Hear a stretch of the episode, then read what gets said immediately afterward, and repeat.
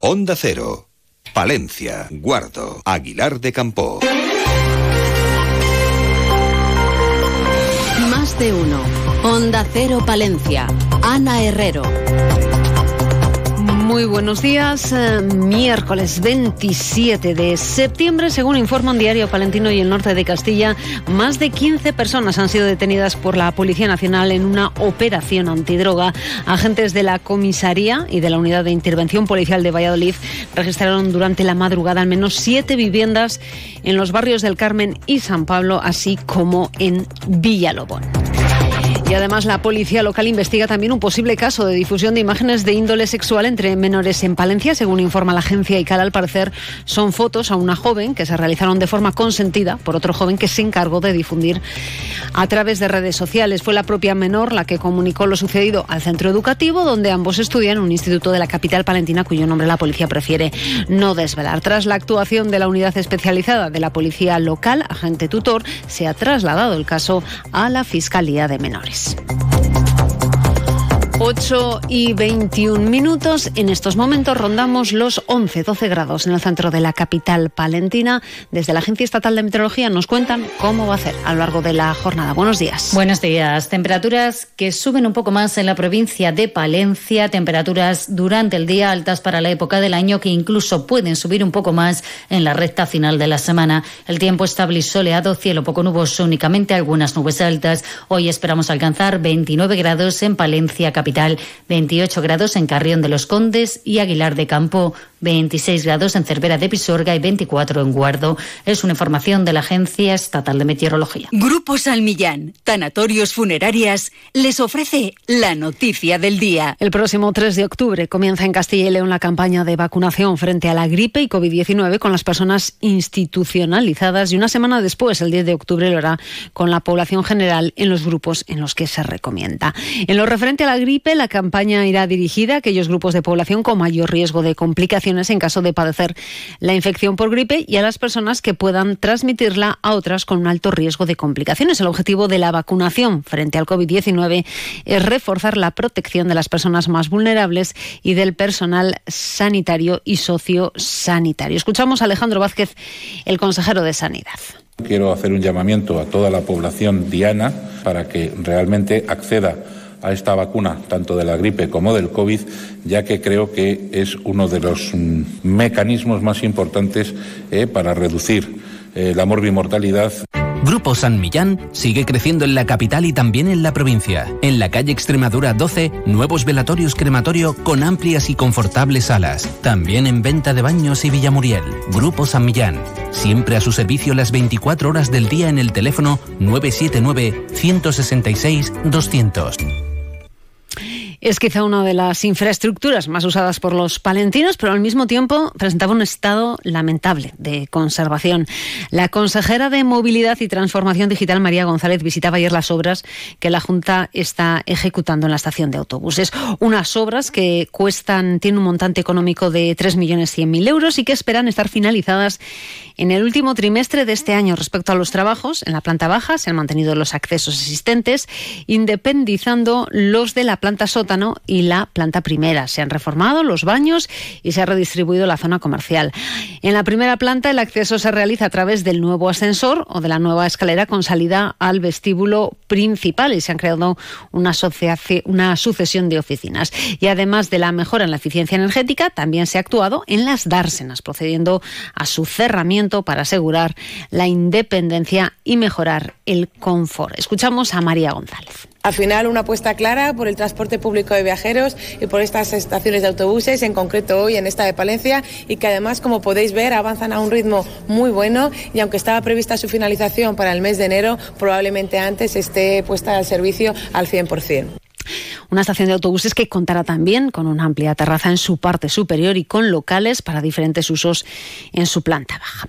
Consejera de Movilidad y Transformación Digital que aprovechaba su visita para suscribir la renovación del convenio de colaboración que mantiene con la Diputación Provincial para la extensión de la red de transporte público en la provincia.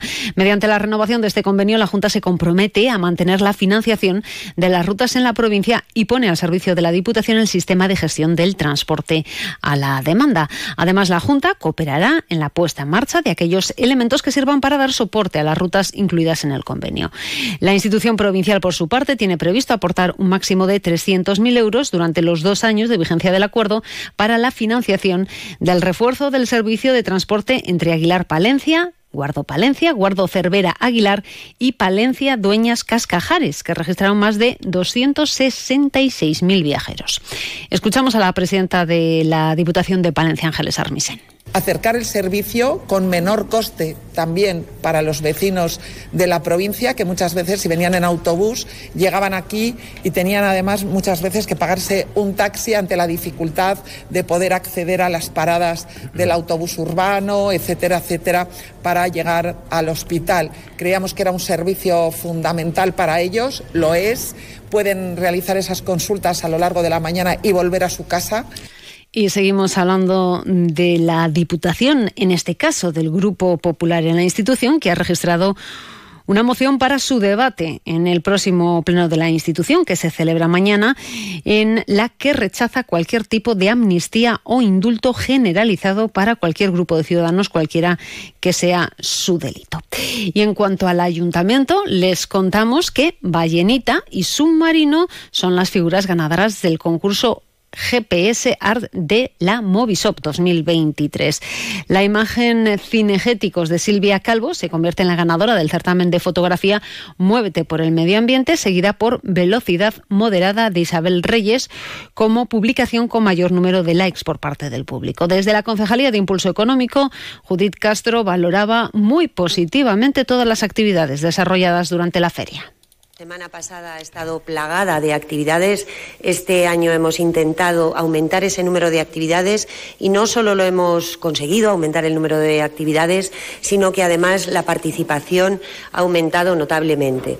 Las jornadas, al, al haber sido trasladadas al patio del teatro principal, yo creo que eso, junto con la colaboración, en este caso del Camino de la Miranda, que han traído a sus a sus alumnos y han participado de forma activa y además les contamos que el Seminario Mayor acoge hasta finales de octubre el Museo Sin Hogar Esperanza Sin Cobertura, una muestra que de la mano de Cáritas pretende dar visibilidad a la realidad de las personas que viven en la calle. La hermana Manuela Rubio, directora del Centro de Acogida de Personas Sin Hogar de Cáritas Diocesana, afirma que las 26 piezas, organizadas en seis salas, han sido creadas por personas que viven o han vivido en la calle y que quieren mostrar su realidad. Sobre todo que quitemos prejuicios. A veces eh, nos parece que una persona sin hogares, mira, es el borracho diciéndolo con todas las letras, es el, el que no quiere trabajar, es el que cualquier persona hoy día nos podemos ver en esta situación. Y Aguilar de Campo ha presentado su séptima edición del Festival de Artes Escénicas, que va a tener lugar del 4 al 7 de octubre. En esta ocasión, cuatro serán las representaciones que se pondrán sobre el escenario. Y apuntar también que la Diputación mantiene su apuesta por promover el deporte en el medio rural con una nueva convocatoria de ayudas a ayuntamientos para mejorar las instalaciones deportivas dotada de 350.000 euros. Les recordamos que la actualidad local y provincial vuelve a esta sintonía a las 12 y 25 lo hace en más de uno Palencia. Julio César Izquierdo y con qué protagonistas. Como siempre, atentos a la actualidad. Si tenemos programa local, que yo creo que sí, hoy en Más de Uno Palencia abordaremos muchos temas de interés. Hablaremos de un Erasmus en el Instituto Jorge Manrique, hablaremos con algunos escritores, hablaremos de música, pero hoy, hoy vamos a conversar con Domi Curiel, portavoz de la formación política Vamos Palencia. Hoy en la radio cercana, protagonista Domi Curiel. Buenos días. Terminamos nuestro repaso a la actualidad local y provincial. Alcanzamos las ocho y media. Pasen un buen día. Son las ocho y media de la mañana, siete y media de la mañana en Canarias. Más de